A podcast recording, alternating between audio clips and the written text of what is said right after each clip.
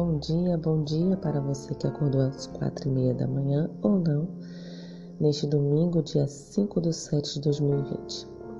Disposto a ouvir a voz de Deus e aprender cada vez mais a se relacionar com Ele.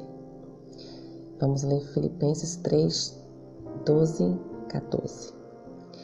Não estou querendo dizer que já consegui tudo o que quero ou que já fiquei perfeito, mas continuo a correr para conquistar o prêmio, pois para isso já fui conquistado por Cristo Jesus.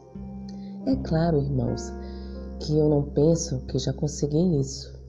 Porém, uma coisa eu faço: esqueço aquilo que fica para trás e avanço para o que está na minha frente. Corro direto para a linha da chegada a fim de conseguir o prêmio da vitória. Esse prêmio é a nova vida para a qual Deus me chamou por meio de Cristo Jesus.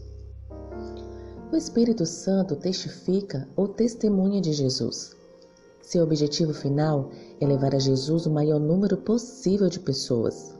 Sua missão é glorificar a Cristo. Nessa função, ele convence os cristãos de sua responsabilidade de testemunhar.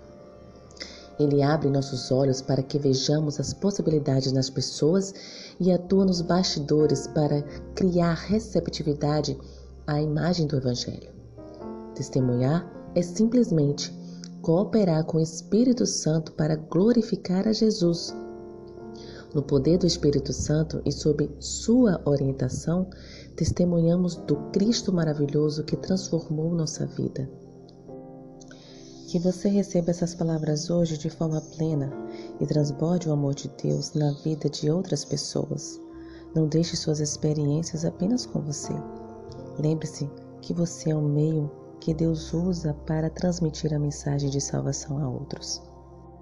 Desejo a você que você tenha um ótimo domingo e que essas palavras realmente façam sentido em sua vida. Um ótimo dia.